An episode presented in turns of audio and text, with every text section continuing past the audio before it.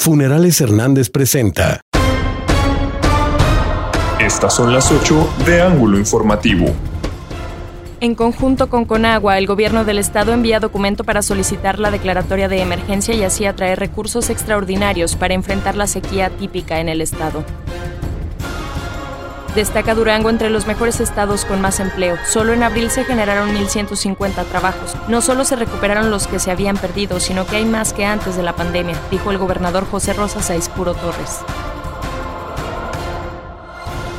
Separan del cargo a regidor de Morena en Lerdo, Héctor N., por estar vinculado a acoso sexual. Se le aplicó una multa y deberá cumplir con el juicio penal. La víctima trabaja en la presidencia municipal ordena el Tribunal Laboral al Congreso del Estado la destitución del alcalde de Pueblo Nuevo y todo su cabildo por 60 días si no comprueba el pago de laudos a ex trabajadores, dio a conocer el presidente de la Jugocopo, Iván Gurrola. Lerdo también podría tener el mismo castigo.